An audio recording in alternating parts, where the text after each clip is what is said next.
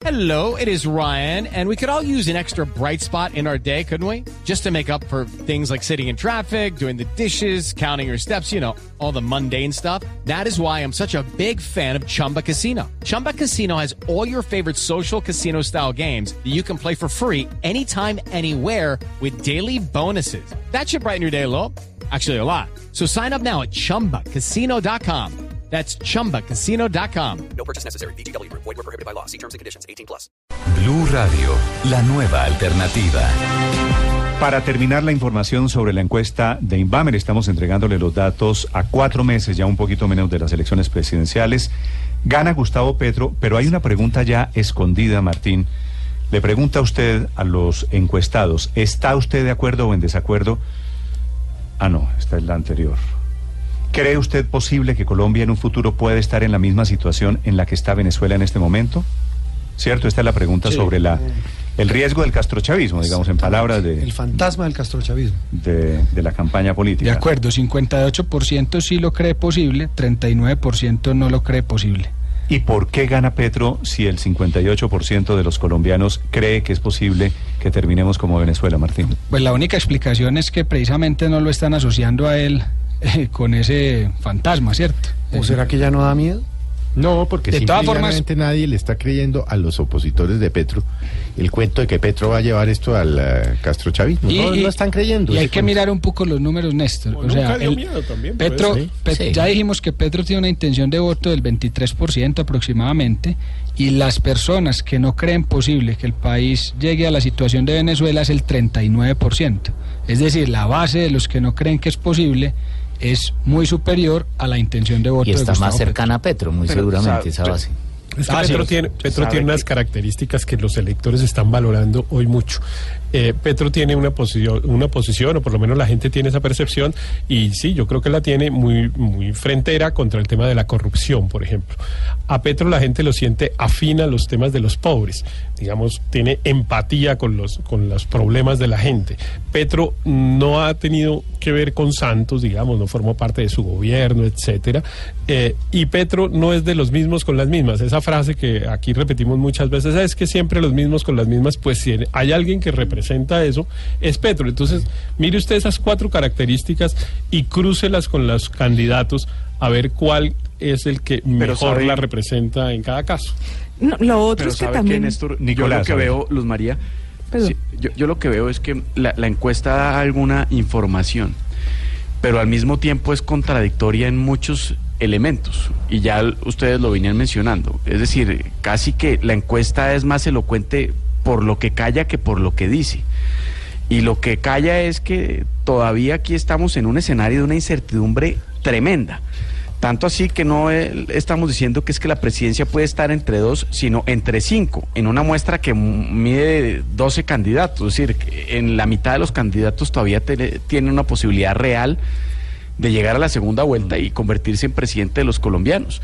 Existen contradicciones, por ejemplo, alrededor del voto joven, en donde uno no sabe el voto joven si vota o no vota, aunque en la encuesta opine.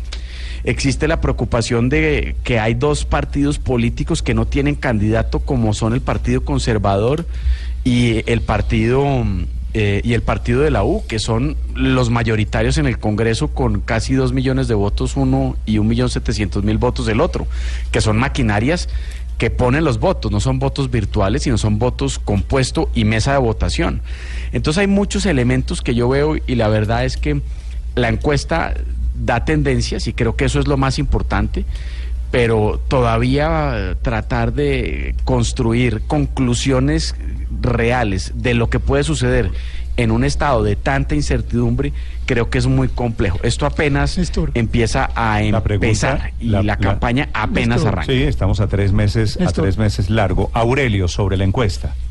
Néstor, yo creo que Petro tiene dos jefes de debate. Y en esto me, me separo un poco de los análisis que están haciendo Alejandro Peñalosa, Santos. primer jefe de debate de, de Gustavo se Santos es el primero. Sí. Santos es el primero. Es que aquí esto hay que cruzarlo ¿Y el con segundo? las otras preguntas. Colombia va por mal camino. Y entonces eso, ¿quién lo está canalizando? Y el segundo, por supuesto, es Bogotá. Es Enrique Peñalosa. La forma que está tomando la revocatoria es el respaldo a Petro. Es que mire cómo amanece Bogotá hoy, por ejemplo. Con Transmilenio 100 pesos más. Los parrilleros por, por- eh, abajo de la moto y 3.700 trabajadores del aseo por No, fuera y- con el inseguridad. ¿Quién canaliza Déjeme, eso? Aurelio, Perdón, déjeme Néstor, hacerle- ¿quién canaliza Claro, eso? déjeme hacerle una pregunta aquí al encuestador sobre esta teoría suya que me parece importante. La encuesta se corrió, ¿qué días en Bogotá, Martín? ¿En momentos de la crisis de seguridad, los Sí. atracos, el robo, todo esto? La encuesta se corre paralelamente en todas las zonas y fue entre el 25 y el 29 de enero. O sea que tuvimos temas de seguridad. El lunes. Tuvimos el tema del parrillero en las motos. ¿El lunes o martes? Eh, o sea, eh, todo, toda esa información está Toda en la, de la las crisis, personas. mejor dicho, toda la crisis de seguridad en Bogotá.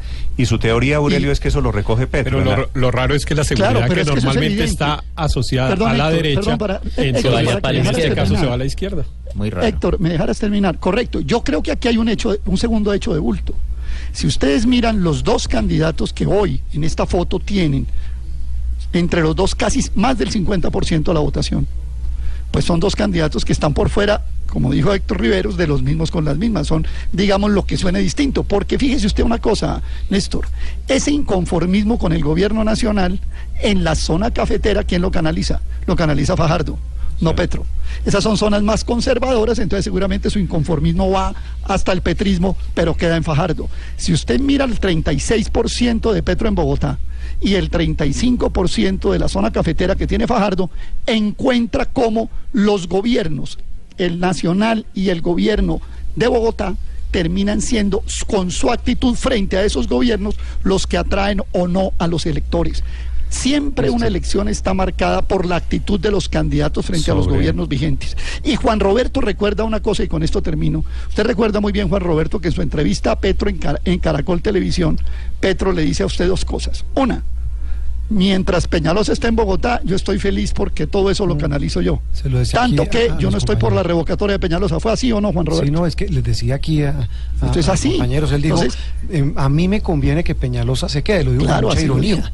Claro, porque entre y Mm. Peñalosa, la tesis de Petro, lo que sugiere Petro es Peñalosa va a seguir embarrándola y yo sigo Y eso ganando. me alimenta a mí. Pero, pero ¿En Juan serio? Roberto, sobre una tesis suya de que, de que la mayoría de los jóvenes están con Petro, ¿cierto? De que Petro Sí. se dispara. Sí. Me dice aquí un oyente, su amigo Gabriel de las Casas, y tiene Sí. razón, los menores de 25 son los mismos que en su momento eligieron a Antanas Mocus presidente Ah, sí, en son- redes sociales, en son- Facebook. Y lo mencionábamos con Martín, Néstor, y buen punto ese, de que por lo general los jóvenes son los que menos votan.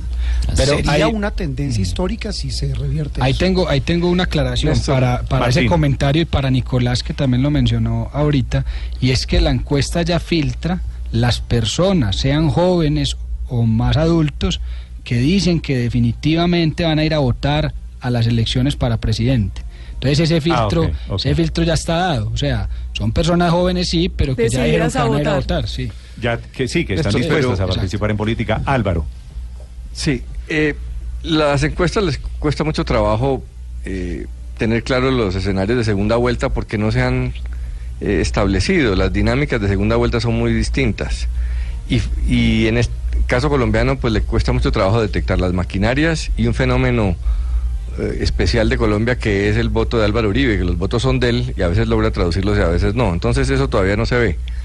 Pero la respuesta no es, de esta encuesta no es solo Petro, que tiene unas debilidades. Una de esas, como ustedes dicen, es eh, que tiene demasiado énfasis en los jóvenes. También dice que gana eh, en el campo, que no es tan fácil de, creer la distancia tan fuerte que tiene en, en la costa. Ahí hay unas debilidades, pero la encuesta no solamente muestra la fortaleza de Petro. La pregunta más importante en este momento, no especulativa, sino de lo que está pasando, es qué pasa en las dos pujas que hay en la derecha y en la izquierda. Y las conclusiones son que Petro pasa a Fajardo en la puja de la izquierda, pero, según esta encuesta, perdería frente a Fajardo en segunda vuelta. Y Vargas revierte la tendencia y vuelve a subir y está por encima de Duque seis puntos y dobla a Marta Lucía. Entonces, si como hemos creído durante meses, es muy posible que a segunda vuelta lleguen un candidato de derecha y uno de izquierda, que es difícil que las eh, encuestas todavía detecten, pues Vargas y Petro, digamos que serían los ganadores en primera vuelta de esta encuesta y Fajardo de la de segunda. Los candidatos que más suben son Vargas y Petro, 9 Sí, Petro y así es. 3.6 Vargas. Eh, y después do- de dos semanas de la coalición de derecha, que ha tenido todo el protagonismo en los medios, que Vargas suba más que Duque y Marta Lucía, pues dice cómo va esa puja. Yo creo que por ahora las conclusiones tienen que ser más de quién va en, un- en los dos costados y ese aumento de nueve puntos de, de Petro es demasiado grande y tiene unos pies de barro en muchos temas re- eh, regionales, de población, en los partidos, que, que tenga muchos votos en el Partido Conservador, en la U, en el Centro Democrático, pues eso tampoco parece tan, tan fiable. Y Álvaro, y Álvaro y Néstor, tal vez para complementar lo que dice, lo que dice Álvaro sobre el tema del silencio. Es decir, aquí hablábamos muchas veces que para Fajardo era rentable quedarse callado, callado. callado, pero se estanca, digamos. E- El, el silencio en este caso le ha funcionado a Petro, pero algo que dice Álvaro para Pero complementar. ¿cuál silencio de Pedro? Si Pedro se la Se la pasa pero es decir, no, digamos, Él no hace plaza pública, claro. Su plaza pública es Twitter, pero digo, ahora sí arranca, digamos, la campaña. Es decir, vienen muchas cosas antes de las elecciones eh, regionales o legislativas que pues van a marcar ese cambio de Un, un pequeño comentario, es que creo que Petro finalmente quedó como único representante de la izquierda fuerte en este grupo, porque con la salida de Jorge Robledo, la salida de Claudia López, en realidad la gente no interpreta a Fajardo como de izquierda, ni tampoco a Humberto de la Calle. Entonces se están peleando Sergio Fajardo, Germán Vargas y Humberto de la Calle, un sector de, la, de los votos, y Gustavo Petro prácticamente quedó solo eh, recogiendo los votos de la izquierda y la centroizquierda. 8 de la mañana, tres minutos. El escenario es cierto de segunda vuelta, es muy lejano porque todavía ni siquiera hemos llegado a la primera vuelta. Eso, Sí, eso sí, está cierto, y yo, yo solo le quería complementar a Álvaro y, reafirmar lo que él está diciendo. La encuesta pues para nada pretende decir desde hoy qué va a pasar el 27 de mayo. Lo que está diciendo es que viene pasando desde el año pasado que venimos midiendo precisamente para ver las tendencias, pero seguramente el resultado no necesariamente va a ser el que hoy estamos diciendo en ese momento que va a ser mayo. 8 de la mañana, tres minutos. Está escribiendo en este momento don Gustavo Petro, citando la encuesta que estamos revelando en este momento, y dice, Todi, el intento de destruir la candidatura de la Colombia Humana se ha estrellado en la realidad de una sociedad que de verdad quiere superar la corrupción y la violencia en una Colombia en paz, justa y democrática.